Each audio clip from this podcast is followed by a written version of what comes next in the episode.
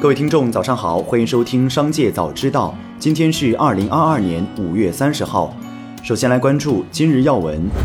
上海市举行新闻发布会，介绍上海六月一号起取消企业复工复产白名单制，取消企业复工复产复市不合理限制，同时发布上海市加快经济恢复和重整行动方案，共包括八个方面、五十条政策措施。方案指出，上海将全面落实各项人才计划和政策，优化人才直接落户、居转户、购房等条件，加大海外人才引进、服务和支持力度，加快实施人才。安居工程、完善教育、医疗等服务，深入推进海聚英才创新创业系列活动，进一步吸引和留住各类人才。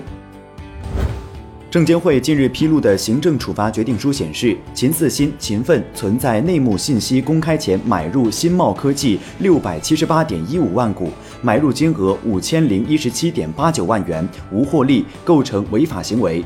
秦奋称其交易股票的资金都是来自父亲秦四新，并表示不知道基本市场概念，还称其证券账户由助理使用笔记本电脑下单，电脑丢失。证监会认为秦奋关于其买入新茂科技理由的解释不足以合理说明其交易异常，决定对秦四新、秦奋处以六十万元罚款。再来关注企业动态。昨天十七点，由茅台和蒙牛联名出品，蒙牛马鞍山工厂生产的三款茅台冰淇淋于贵阳首先上市，同时上线埃茅台。据悉，三款茅台冰淇淋：青梅煮酒五十九元，经典原味六十六元和香草口味六十六元。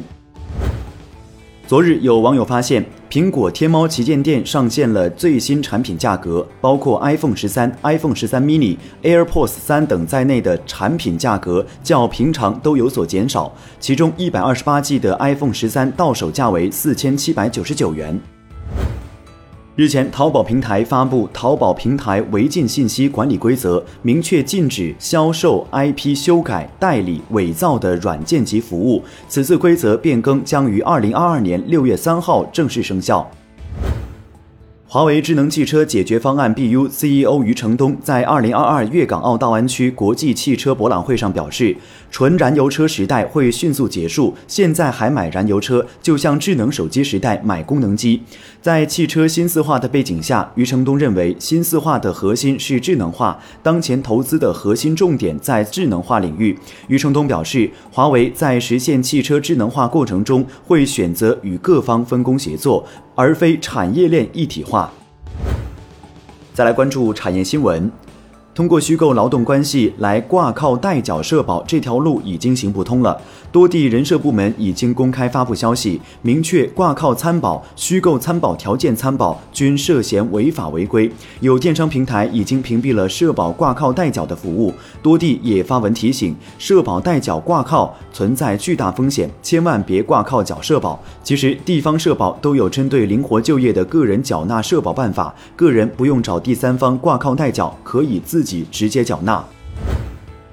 北京警方在对全市核酸检测机构进行督查检查中发现，北京中同兰博医学检验实验室在核酸检测过程中涉嫌违法犯罪。目前，北京警方已对该实验室立案侦查，将法定代表人张某某等人查获，案件正在进一步工作中。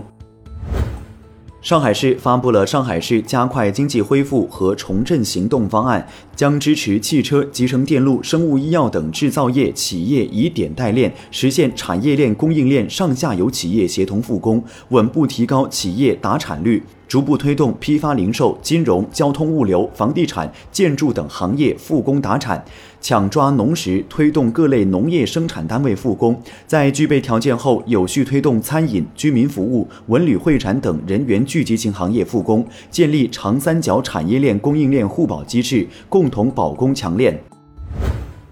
最后，再把目光转向海外。美国财政部恢复了雪佛龙在委内瑞拉的石油生产经营许可证，并可能在今年晚些时候达成一项更广泛的许可证协议。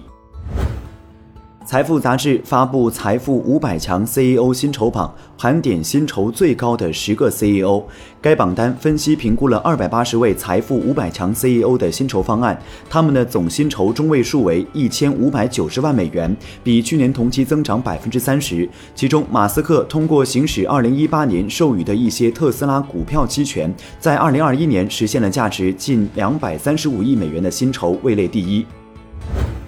受到原油价格上涨等因素影响，近期在日本用于生产塑料的原材料价格持续走高，给下游商家和消费者带来了不小的压力。最新数据显示，目前在日本用于生产塑料制品的多种合成树脂价格比去年年初上涨超过五成。以用于生产塑料袋的低密度聚乙烯为例，五月份的价格环比涨幅达百分之十六。东京一家生产食品保鲜袋、垃圾袋等塑料制品的企业称，今年以来，他们旗下的产品已经进行了第二次提价，其中从五月下旬开始，所有的塑料产品批发价上涨百分之三十二。